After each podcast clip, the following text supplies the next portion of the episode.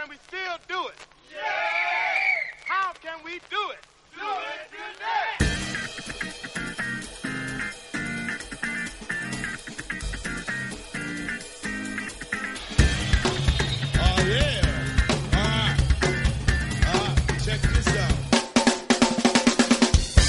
Hola, ¿qué tal? El cercanía es severiado y estáis una hora sin hacer nada. No os preocupéis porque aquí estamos nosotros para solucionaros la vida. Somos Rodri, ¿Qué pasa, gente? Laura, Hola. Javi Hola. y yo soy Alex y juntos somos un podcast de millennials. Y hoy os traemos un tema para evitar que esto vuelva a pasar y no tengáis que volver a preocuparos por el tren, cercanías, metro, bus o lo que quieras. Bueno, el bus sí, porque bueno. Only burros. Y luego yo traeré una sección sobre el paso del tiempo, la vida y más vainas. Y por favor, Javi, ilumínanos. Venga, va. El paso del tiempo, la vida y demás vainas. Ojito. Estamos existencialistas. Madre mía. Madre mía. Bueno, vamos a hablar hoy de neoruralismo y de la España vaciada. ¡Bum! El, el neoruralismo es, un movimiento que simplemente consiste en gente de la ciudad, gente de centros urbanos, eh, desplazándose al medio rural, al medio rural que se está vaciando, que está perdiendo servicios, gente para revitalizarlo e ir a vivir, básicamente porque encuentran en él cosas que en el medio urbano no, no consiguen, con lo que no consiguen llenarse. Pero bueno, vayamos por partes. Vamos a hacer una especie de, de repaso de lo que se ha entendido en España por ruralidad. Y para ello me voy a basar en un texto, os lo digo pues para hacerme el guay, básicamente. Se llama La ruralidad en España, de la mitificación conservadora al neoruralismo y es de Francisco Entrena Durán. Bueno, básicamente él nos distingue tres fases en el cambio de la concepción del medio rural. Y comienza la primera en la mitificación conservadora, que se hace durante la posguerra y hasta los años 60 del desarrollismo. Y básicamente lo que nos hace es hablarnos de una teoría de otro, de otra persona que es de Eduardo Sevilla Guzmán, que se llama la ideología de la soberanía. Vale, ¿de qué va todo esto? Se basan en el catolicismo social y pues eh, más ideas falangistas para defender eh, el modo de vida rural como algo tradicional y tradicional y normalmente superior al medio urbano. Con valores. Exactamente, algo que, o sea, en el campo está lo verdaderamente español, lo más tradicional y el, y el medio urbano es básicamente pues el lugar donde se mezcla gente que no tiene dónde vivir en el campo, pues se va a la ciudad y es un perdido y es la mierda. Esto básicamente se hacía para justificar la falta de reparto de tierras, porque por motivos políticos el franquismo no apoyaba un reparto de tierras y para justificarse y que no hubiese ningún tipo de revuelta decían es que los tradicionalmente se ha hecho así, tenéis que manteneros, la vida rural siempre se ha hecho así, no sé qué, vamos, para no cambiar una mierda básicamente. Pero llegamos a los años 60, considerados como el desarrollismo, y aquí empieza la consideración despectiva de lo rural, que casi más o menos está llegando a días de hoy, porque esto del neoruralismo, aunque tiene tiempo, nos ha extendido mucho. También en España va a su ritmo. Y bueno, esto acaba básicamente en los 60 porque los, los acuerdos con Estados Unidos sobre el 55, con el plan Marshall, para apoyar a España como un país en contra de la lucha del comunismo, bueno, en plena Guerra Fría, básicamente eh, Franco consigue dinero para apoyar el desarrollo del medio industrial.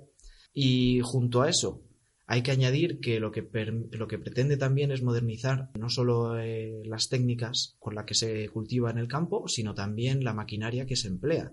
Eso hace que cada vez se ne- se necesiten menos personas para la agricultura intensiva que se empieza a desarrollar. Entonces todo eso promueve un éxodo rural hacia la urbe y se empieza a promover esa idea de los... eh, este autor habla del siglo XVIII, pero vete tú a saber, esa idea de eh, la evolución del desarrollo como la negación del pasado. Es decir, la gente que se va a la ciudad se va pensando que en la ciudad hay algo mucho mejor y que lo del campo no es vida. Que esa paletos. mitificación, exactamente, que son paletos, o sea, que son imbéciles. Quien se queda en el pueblo se queda pues, para morir. Claro, supongo que esa concepción por las fechas coincide con la revolución industrial, ¿no? Y todo Claro, ese. Claro, claro. Entonces todo el mundo se va y el campo se vacía por ese éxodo rural, pero no solo se vacía, sino que ahora se ve como lo antiguo, como lo que no se quiere. Sucio. Exactamente, como básicamente lo paleto. Es una idea que se repite mucho. Paleto. Pero todo esto acaba, no acaba con la muerte de Franco, acaba con la entrada de España en la Unión Europea y acaba entre comillas, ¿vale? Vamos a ser sinceros, porque esta idea de lo rural como lo paleto mm, sigue muy, muy extendida. Hombre, Vamos a ver. A ver. Acaba, acaba más o menos con la entrada de España en la Unión Europea por el 86, puede ser, por ahí, yo qué sé, lo miráis luego en Ah. Wikipedia. Antes. Y básicamente, bueno, yo qué sé, básicamente cuando entra España en la Unión Europea, entra en juego y en vigor una ley que es la Política Agraria Comunitaria, que es la PAC. Tenía dos ideales principales. Uno, acabar con, el, con esa agricultura eh, intensiva, perdón, esa agricultura intensiva que machacaba la tierra para producir mucho y que daba una superproducción, quería acabar con eso.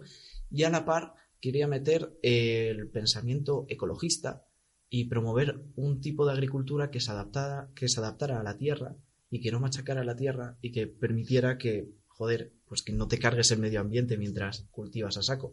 Y eso tuvo ya dos consecuencias y ya estoy terminando por fin. Madre mía, qué chapa. Eh, las principales son las económicas, se acaba el productivismo a saco de la agricultura intensiva y eso promueve una especie de multiactividad que tiene dos puntos. Uno que es en España sobre todo la agricultura extensiva como la más ecológica y más o menos cogido con pinzas, pero por otro lado es desarrollar otro tipo de sectores que no sean el primario como el turismo y empiezan a aparecer esos fenómenos de pues eh, el turismo Casita rural. rural, sí. Claro, vámonos un fin de semana, nos cogemos una casita, hacemos un poco de senderismo, nos emborrachamos por la noche, luego más senderismo por la mañana, cosas así, ¿sabes? domingueros. Exactamente. Eh, bueno, domingueros no, porque los domingueros van al monte y del monte a la ciudad y de la ciudad al monte, esa es la idea. Pero también tiene otra consecuencia, y esto es básicamente ya, os voy a dejar aquí hablar, tiene otra consecuencia a nivel social para mí, esto ya no lo dice el autor, es para mí, y es que se empieza, se empieza a hablar de lo rural como lo ecológico, como lo positivo, y hay un traslado de percepción de lo rural como algo natural, natural entendido como algo puro, lleno de esas eh, artificiosas cosas que tiene la ciudad, fuera de la contaminación y demás. Y yo creo que esa es la base por la que el neoruralismo existe como movi- movimiento. Y ya paro. Sí, para complementarte, mi fuente es un poco menos fidedigna, ¿vale? Wikipedia. Total. Pues eso, em, como que al final los movimientos neoruralistas forman parte de, de los movimientos contraculturales y de mayo de, de- Del del 68. 68 de Francia y demás. Y es justo eso, es tipo ese ideal de ir a lo rural para romper con lo establecido, con las lógicas de, de monotonía de la ciudad, con, la, con, la, con, con el producir constantemente, con el estar constantemente activo, ¿no? Como que se ha creado esa especie de idea que al final es una idea común en muchas personas de intentar escapar y al final es una lógica como de opuesto, ¿no? De ciudad a campo, de campo a ciudad y tal. Lo que a mí me, claro, lo que a mí me llama la atención es, claro, esto surge en el momento en el que lo rural, hoy en día, ¿vale? Ya entra en, como que empieza a entenderse con las nuevas tecnologías. Es decir, te vas a lo rural con la idea de, de encontrarte a ti mismo, de entrar en contacto con la naturaleza, de, no sé, de ser una, como una persona más entera, por así decirlo, ¿no? Pero siempre con el factor de, de tener wifi en tu casita rural, obviamente.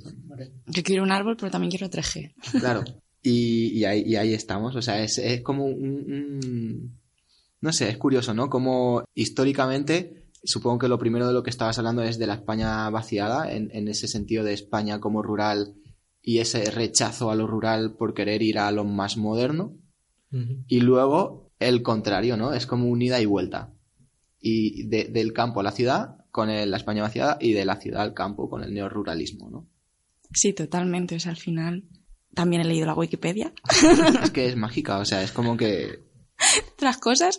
Y, sí, claramente, o sea, en plan mayor 68, todos los movimientos hippies, tal, o sea, al final, en el contexto histórico, eran las primeras generaciones que tenían, digamos, como una juventud, una adolescencia, o sea, son las primeras generaciones después de las grandes guerras, son las primeras civilizaciones en un mundo in- industrializado, en el cual cambia todas las los repartos del tiempo, del trabajo, del tal, del cual.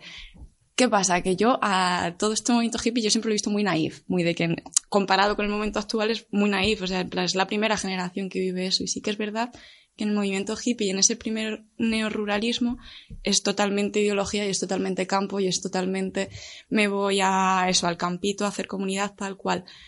Por un lado, el pensar que, sobre todo con el repaso histórico de Javi en España, o sea, en el 68, mayo del 68, todas estas cosas, en realidad en España todavía estábamos yendo a la ciudad, porque nuestros tiempos son siempre un poco distintos. Y al final, o sea, yo pensando en la historia de mi familia, en los 60, a ver, ya no se estaba en el campo, mi familia viene del campo, pero sí que había mucho más contacto y sí que había tiempos en los que, o sea, se estaba todavía bastante en el campo, aunque la vida fuese en la ciudad, el campo seguía siendo importante. Luego ya sí que es verdad que eso progresó, por decirlo de alguna forma.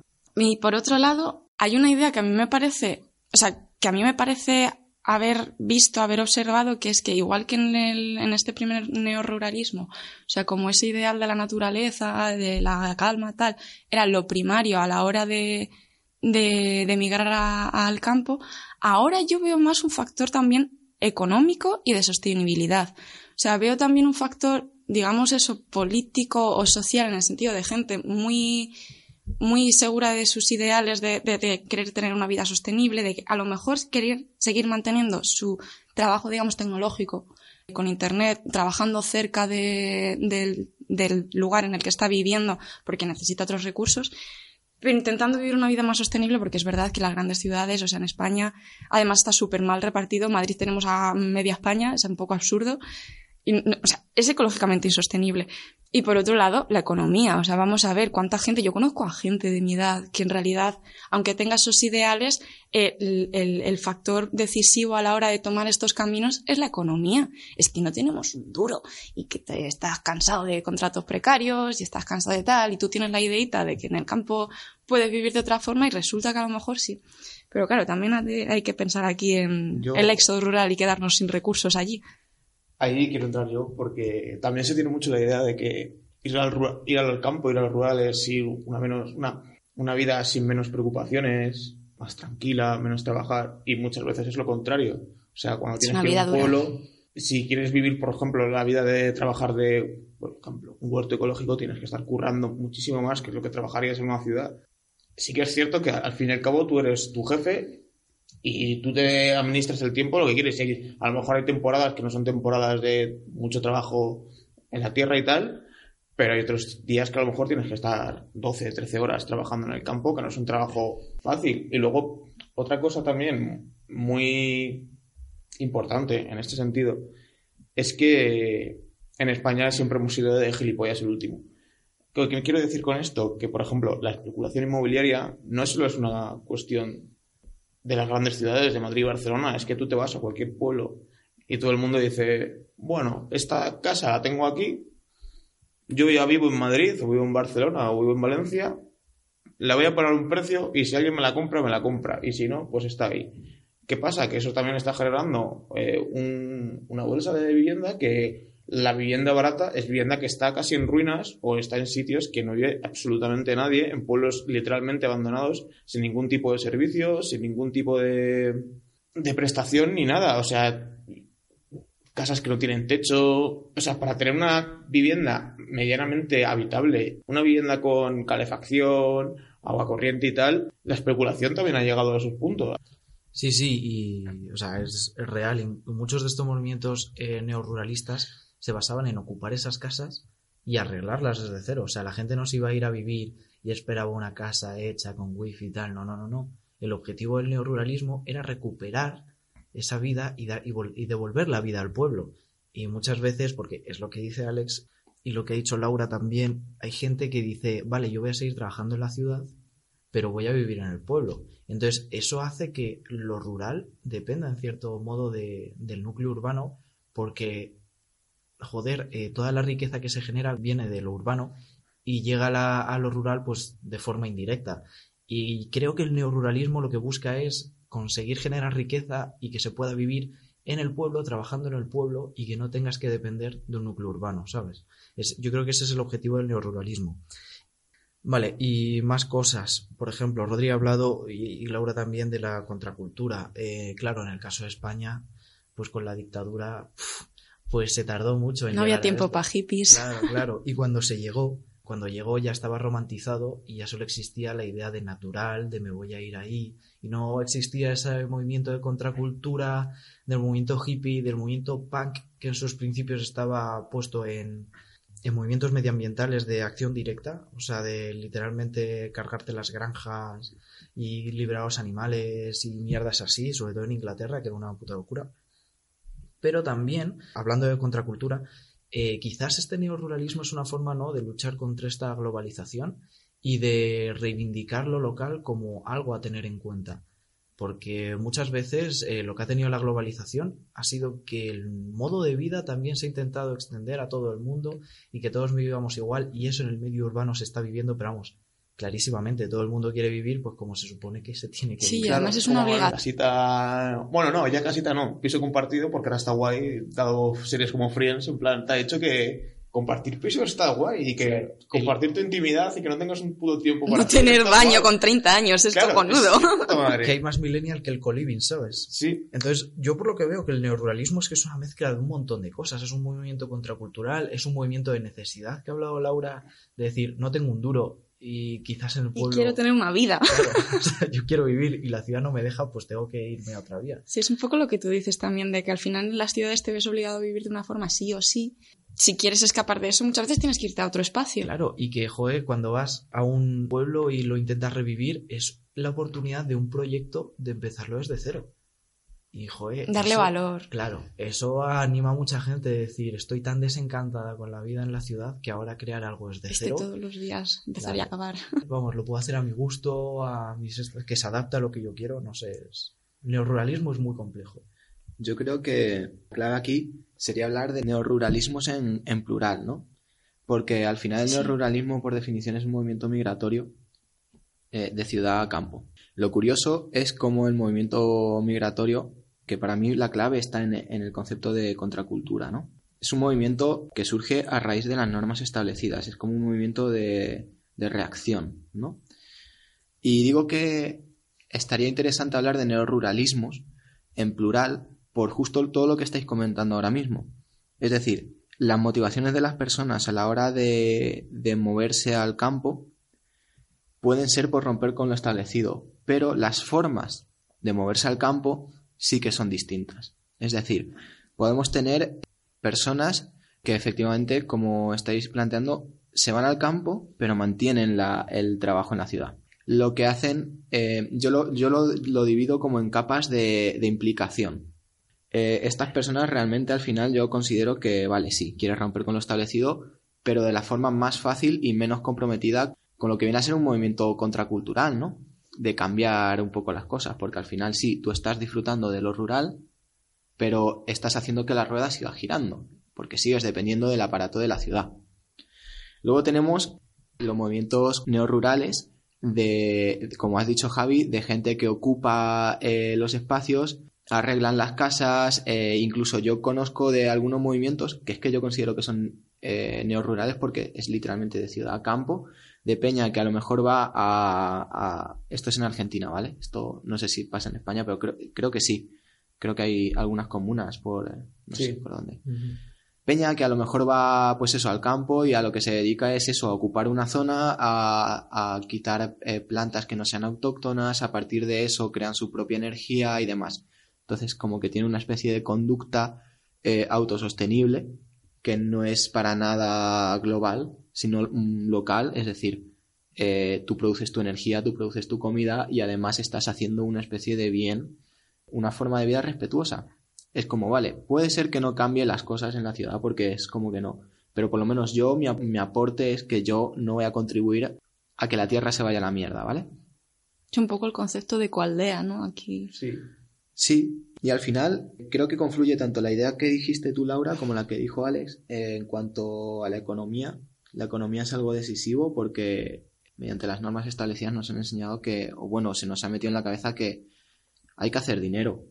Hay que hacer dinero para conseguir vivir y ser estable, ¿no? ¿Qué pasa? Que no, no, no, no lo estamos consiguiendo. no conseguimos eh, tirar para, para adelante, ¿no? Tengo a Bad Bunny en la cabeza. Yo quiero, yo quiero dinero. Y luego, eso es. Y luego lo que dijo Alex de que en el campo al final eres, eres tu jefe. Eh, es verdad, pero yo no considero que la idea sea exactamente eres tu jefe. Que, lo has dicho como algo malo, en plan de eres tu jefe, pero en realidad no porque curras más. Sí, pero curras para ti, es decir, no porque seas tu jefe, ni haya alguien que, que te mande, sino porque tú cuando vas a un curro, tu fuerza de trabajo, esto es muy marxista, ¿vale? Tu fuerza de trabajo al final a, a ti se te devuelve muy poco. Se te da... Que en- es un trabajo infructuoso en, Claro, en es todos como los que sentidos. eres parte Las de la cadena de producción eh, y al final eh, el producto ni te pertenece, ni te vinculas con él, ni, ni te aporta nada más que un pequeño sustento, pequeño sustento, para ir tirando, ¿sabes? Sin embargo, si tú al final consigues hacer eh, una forma de vida respetuosa, estoy hablando del, del segundo tipo de neoruralismo, no el primero que depende de la ciudad, sino del que se autoproduce la vida, ¿vale? si tú al final consigues ese tipo de vida, todo lo que hagas va a ser para ti. Es verdad que te va a costar, pero ese esfuerzo va a ser recompensado. Es decir, si tú a lo mejor tienes que estar bajo la lluvia 24/7 plantando tus mierdas, tú sabes que esas mierdas que vas a plantar van a ser tuyas. Hasta cierto punto, porque luego La siempre Pachamama. está, claro, siempre está el gobierno y los Ah, bueno. Eh, con sus impuestos que de, de algún sitio te van a tener que sacar. Bueno, varias cosas. Por una parte, es que está todo pensado. Es el problema de que tú cultives tus cosas y quieras tener una agricultura de manera más o menos rentable.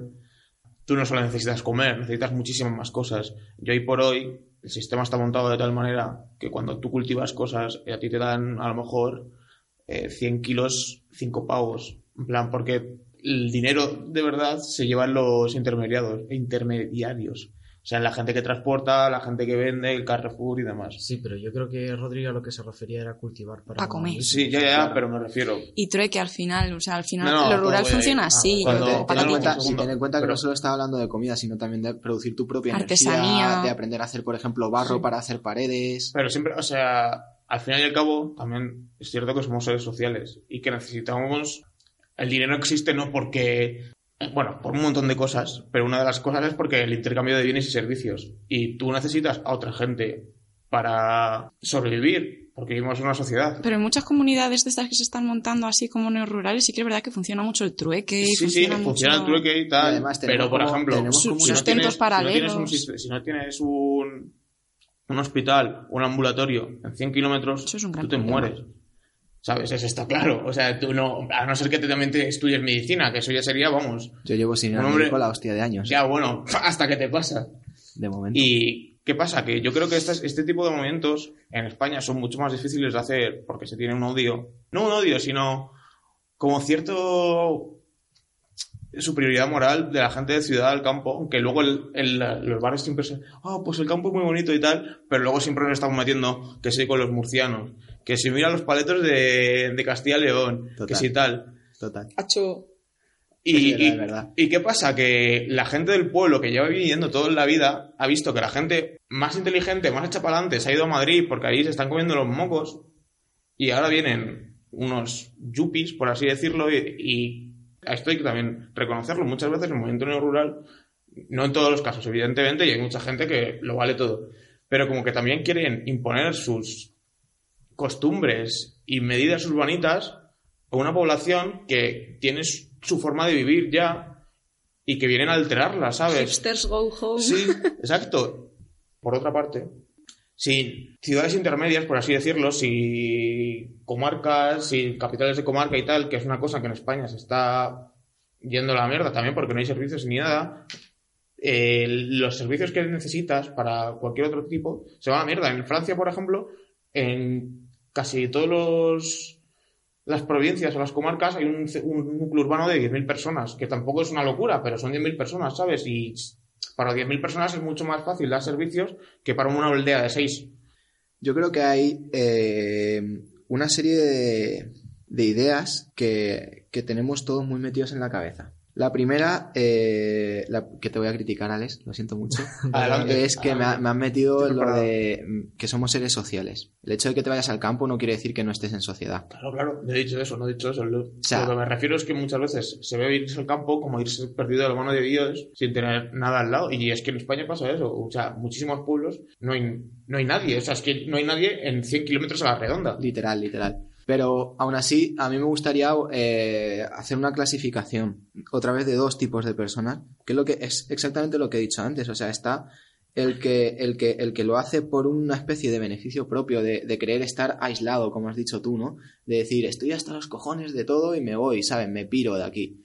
Y ese, al final, es una especie De ermitaño moderno. de ermitaño moderno, es que es, es- es el, es el mainstream, ¿sabes? Porque ese pibe seguro que se va al campo y sí, está solo físicamente, pero Está te digo yo que no está solo, claro, es que está en Facebook, ¿sabes? Te harás millones de fotos con el. Es como una especie de, de, neo- de neoruralismo egoísta, ¿sabes? Que no es que seas culpable, porque al final es verdad que la sociedad te causa ese, ese malestar y ese querer romper y ese, y ese agobio y esa ansiedad, ¿no? Pero es una, es un, es un un- una intención más personal. Y como todo, tenemos eh, las personas que piensan individualmente, que para mí son personas eh, metidas muy en la lógica de lo que nos han enseñado, de lo normal y de lo normalmente establecido, lógicas capitalistas de producción, de globales y demás, y las personas que le dan un poco más al coco o a, o a lo mejor no se han sentido del todo a gusto con la vida en general, pero no a nivel personal, sino a nivel grupal y social, a un nivel colectivo. Este tipo de personas que se, que se van a, a, a lo rural, ¿no? Son personas que saben exactamente que se están arriesgando a no tener hospitales cerca, a no tener policía cerca, lo que quieren es depender de ellos mismos. Lo que quieren como, como, como, como personas heridas por lo social, digámoslo así, heridas por lo social o... o- Hombre, es descriptivo. por lo Mm. social, sí. Es muy intenso.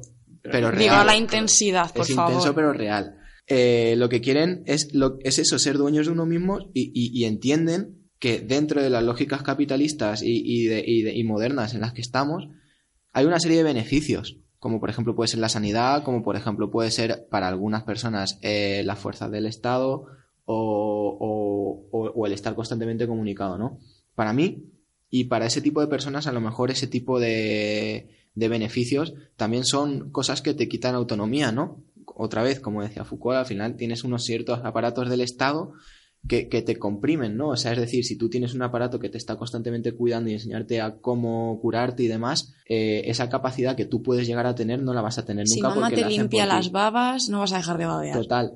Entonces, eh, primero, creo que se puede hacer sociedad en, en, en, el campo. Tú puedes irte con un par de personas y poco a poco ir empezando a producir tal y aprender cómo apañártelas. Es decir, claro que lo vas a pasar mal, esto no es un campo de rosas, pero se puede, yo creo que se puede hacer. Total, o sea, y en plan, yo creo además justamente un poco con la idea que tú estás teniendo que hay mucha gente en, en, digamos, esa clasificación de, de neoruralistas que, que tú has hecho, gente que justamente busca comunidad, de que dentro de la vida moderna, digamos, dentro de la ciudad, no hay esa sensación de comunidad, poco al revés, hay una sensación de estar todo el rato compitiendo con el de al lado, con tu compañero de trabajo, con el vecino, con todo el mundo, con todo el mundo, con la señora que te quita el asiento en el autobús, o sea, es todo el rato, todo el rato estar peleando por cosas. Volvemos a Ger.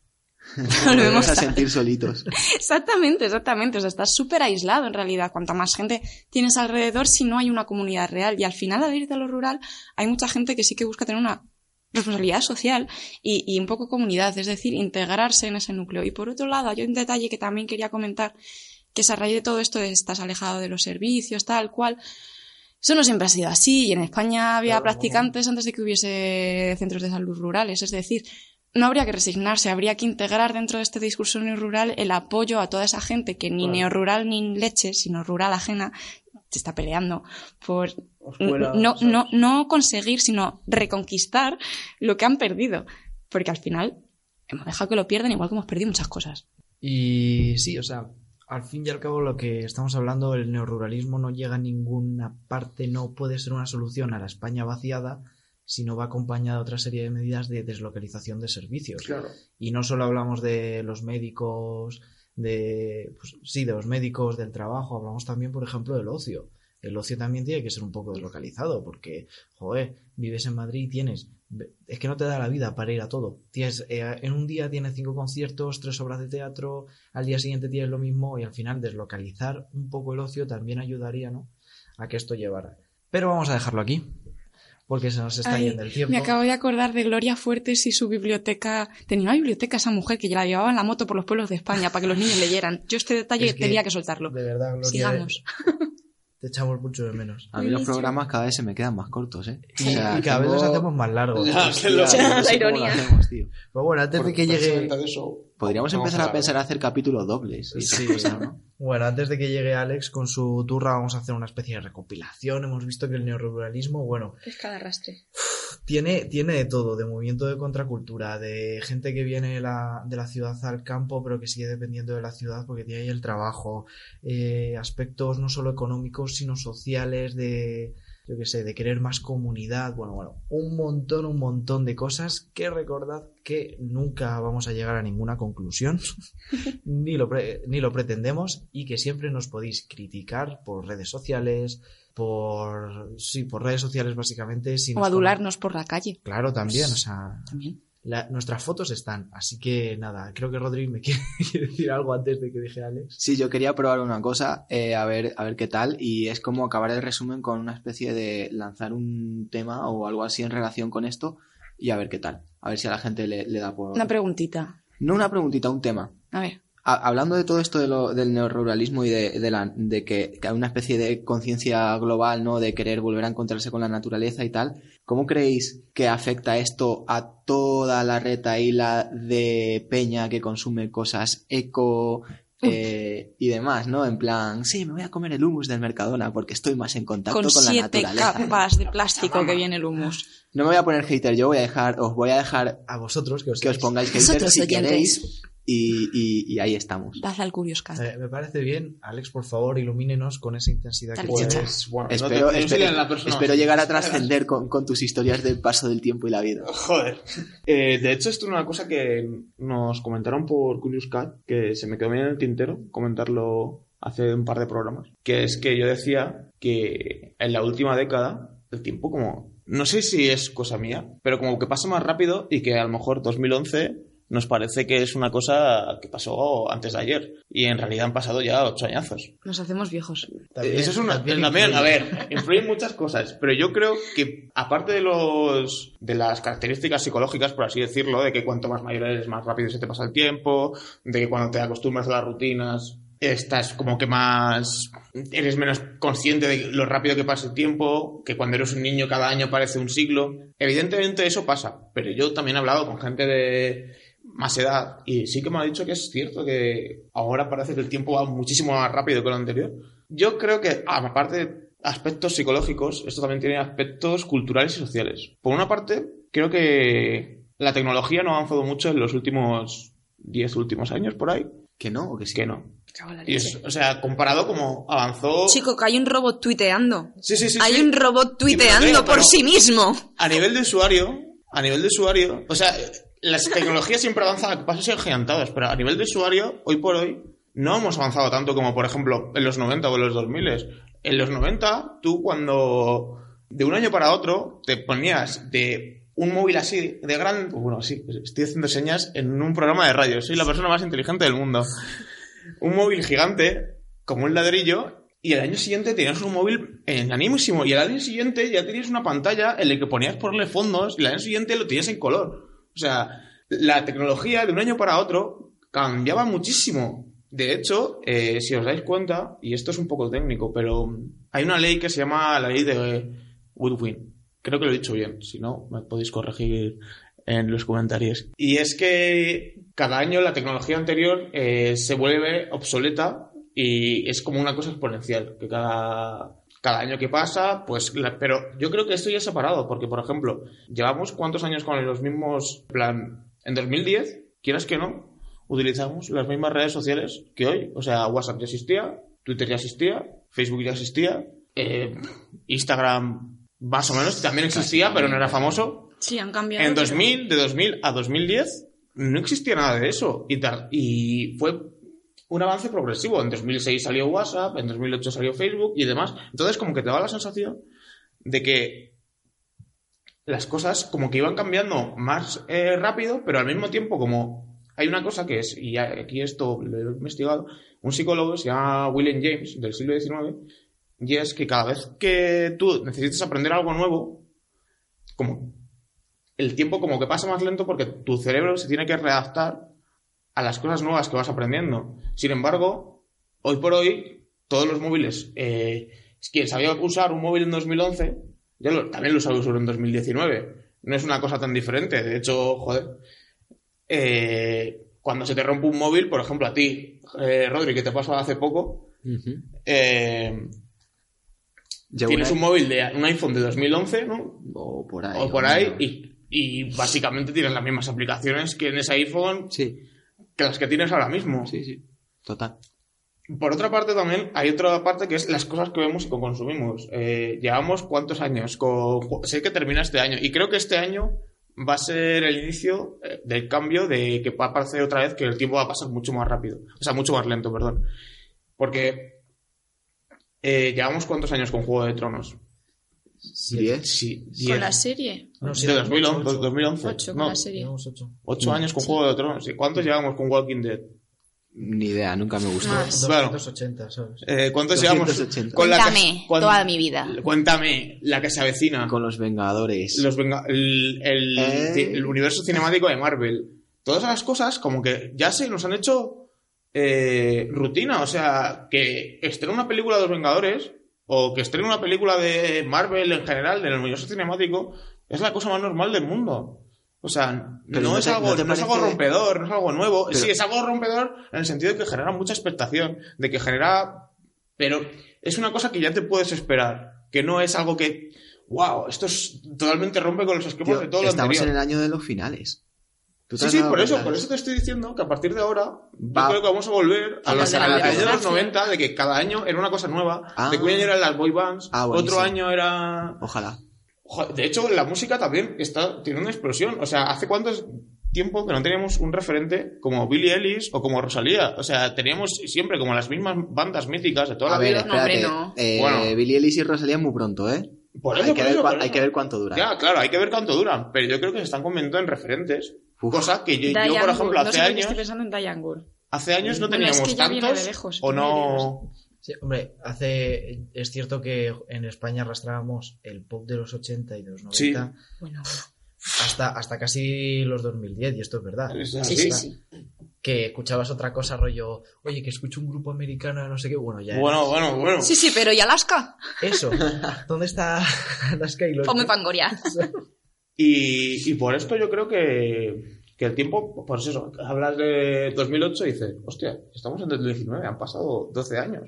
Pero a ti personalmente dices, ¿cómo era mi vida.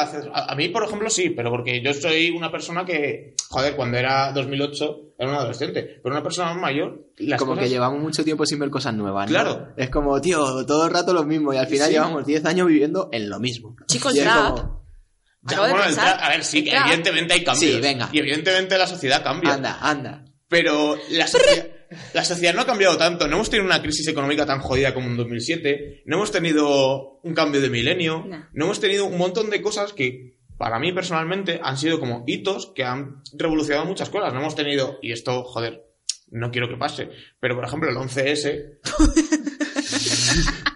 Hacen falta más atentados en la No, joder, no que- quiero decir eso. Pero para no también, sentirnos viejos. también cambió el paradigma de muchas cosas. No, no estoy diciendo que quiera atentados, evidentemente. Pero Ya, creo, hombre, ya. Pero, joder, el- todo el sistema de, de valores americano también cambió con el 11S. Y cuando, ya sabéis que cuando América estornuda, Europa se resfría. Oh. Ah, yo antes con lo de Francia. Joder, es que, me- a ver, es un poco verdad todo eso de que... Yo creo que la cosa es que los cambios ya no son tan drásticos, porque yo muchas veces lo pienso, llamadme viejuna, ¿vale? Pero a mí me flipaba cuando era pequeña que mis padres me dejaran sacar el dinero del banco porque la pantalla era táctil. Era como, wow, le estoy dando y funciona. Y hay veces, yo ahora que estoy con el puto móvil, estoy así dando... Y te- y digo, tú flipas, ¿eh? es que estoy haciendo esto todo el día. Yo de pequeña me parecía alucinante. O sea, sí que es verdad que los cambios han sido muy drásticos y ahora son muy pequeñitos. Porque Claro. ahora la diferencia del año pasado ahora, mm, que en los stories puedo poner mm, preguntas distintas.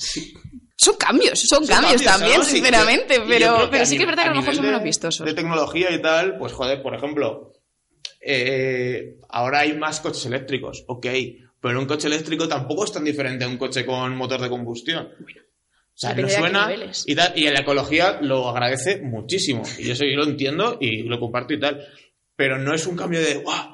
En 2019 va a haber coches que vuelan. Pues no, no ha pasado eso y yo también me siento un poco decepcionado.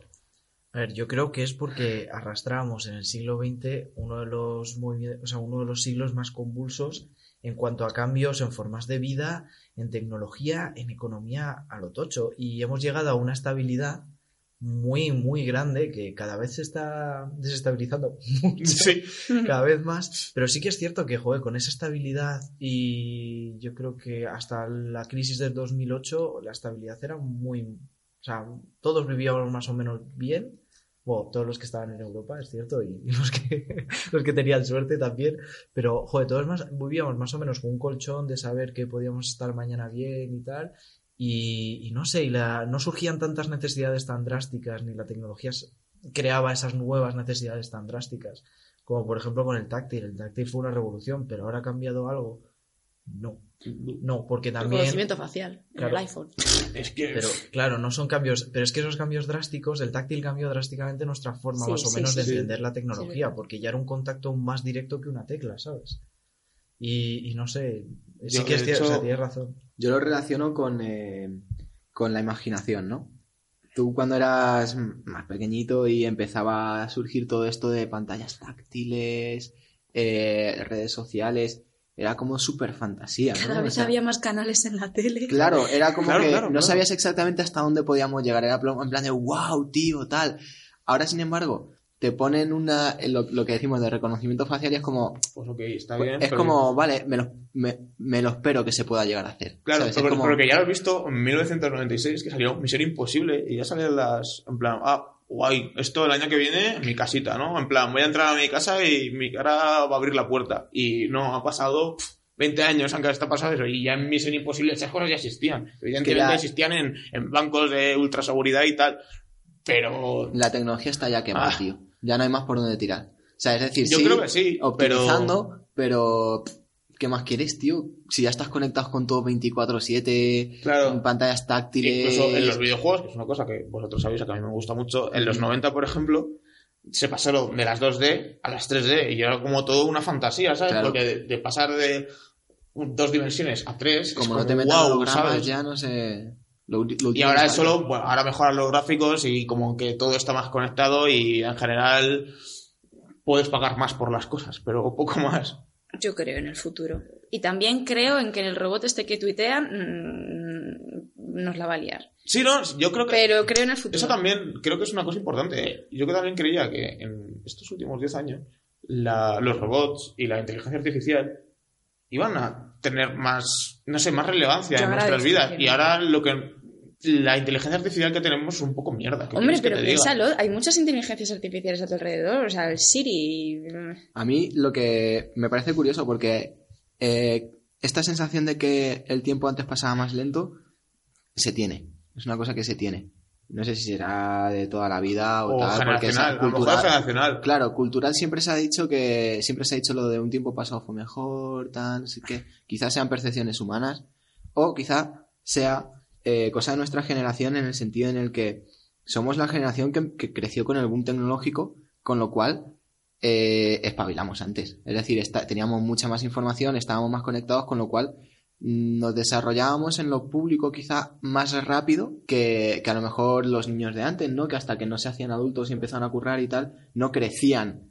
Y además, Entre comillas, a los de ¿no? ahora, tenemos la ventaja de que nosotros entendíamos las tecnologías y muchos de nuestros padres o su generación no. Entonces, nosotros claro. estábamos ahí en, en la Y este- selva. pero este momento de, de- de descubrimiento, de, de crecer antes, quizá, se junta con el no tenemos pasta, estamos en una sociedad en depresión y no podemos hacer nuestra vida de adultos, es decir, seguimos viviendo con los papás eh, y demás, no todos, pero, ¿sabes? Como que como que crecimos quizá muy rápido y realmente no nos hemos podido desarrollar como adultos lo rápido que... Entonces como que llegamos en un momento liminal de, sí, soy un adulto, pero sigo aquí, en el limbo, Hmm. como demasiado tiempo, ¿no? De todas formas, es que hemos avanzado tanto, tan rápido que estamos ya llegando a unos niveles de complejidad técnica tan bestiales que ya no se puede avanzar tan rápido. O sea, ya el táctil era jodido hacerlo y se consiguió, pues yo qué sé, lo siguiente, la realidad virtual ahora es muy primitiva, está en sus primeros pasos y Sí, hasta que avance es que técnicamente es muy muy jodido y cuando es tan tan jodido es tan tan caro que para que llegue a nosotros los usuarios con poca plata pues va a tardar mucho tiempo y no sé yo creo que todo esto es porque nos hacemos mayores Y nos A ver, yo, yo Y- no, y- no y quiero no- pensar eso. O sea, era una de mis. Eh, Una de las cosas que he pensado siempre es, vale, me hago mayor, el tiempo pasa más rápido, pero no quiero pensarlo, joder. claro quizás es que no queremos que pase tan tan rápido ¿sabes? Joder. La depresión. pero, bueno Pues nada, ya- Vamos, gente, si estáis en la misma situación que nosotros. Aguante. Aguante, millennials. como hago yo, o podéis aceptarlo y pensar, vale, me hago mayor, el tiempo pasa rápido. O poneros a hacer reggaetón, yo que sé, eso ¿Qué rejuvenece va? mucho. Romper con las lógicas, se puede. Se puede romper Puede, con se todo. puede. Y con status quo. Bueno, pues está aquí un programa más. Bueno, Yo creo que ha estado interesante. Porque somos Me ha dejado gente una buena sensación. interesante. Mira, a, mí, a me ha dejado ganas de más. Yo quería hablar más. Sí, Tenía pero más- a lo eh, mejor la gente no nos quiere escuchar tanto, ¿sabes? Vamos a sortear una cena con Rodrigo para que te dé la turra toda la noche. ¿Quién quiere? Si queréis, nos lo decís y hacemos sorteito. Sí, porque aquí nadie, de Cita la con mesa, seta. nadie de la mesa quiere. No, soy, hombre, como- no. soy- soy un, millennial, un millennial en toda regla. Tengo amigos, pero no de verdad. Madre mía. Mi corazón. Bueno, recordar que tenemos las redes sociales para comentar cualquier cosa. Si os sentís que os hacéis viejos, porque los millennials ya nos estamos haciendo viejos, lo siento mucho. Ya tenemos canas. Sí. No. No, yo tampoco, pero los millennials sí. Hay Ay, algunos- los millennials también son mayores. Sí, Claro, pero- hasta los 38. Claro, claro, es que ya son muchos, muchos Uh, años. ¿eh? claro, claro. Y Eh, nada, sé que estamos en todas las redes sociales, menos en Facebook, porque odiamos Facebook.